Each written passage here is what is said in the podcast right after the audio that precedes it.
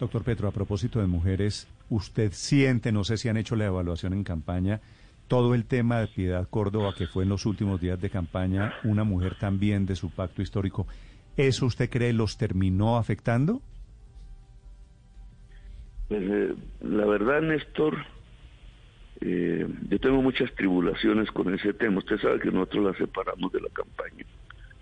Y está así mientras ella no resuelva sus temas jurídicos, que son varios. Eh, yo, eh, y eso puede ser un error mío y tengo que responsabilizarme, eh, porque eh, aquí existe lo que se llama la responsabilidad política.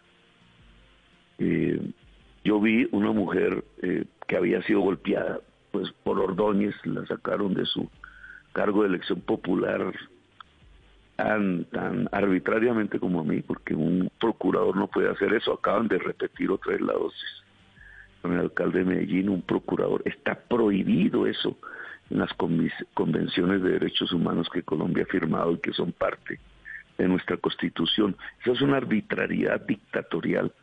Ella pues estaba muy de bajo perfil, muy, muy aislada desde hace muchos años y dije, ¿por qué no reivindicarla?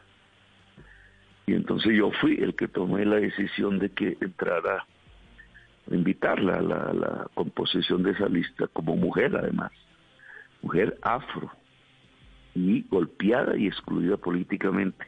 Eso, eso era lo que estaba en mi cabeza. Doctor Petro. Pues viene todas estas cosas que han aparecido.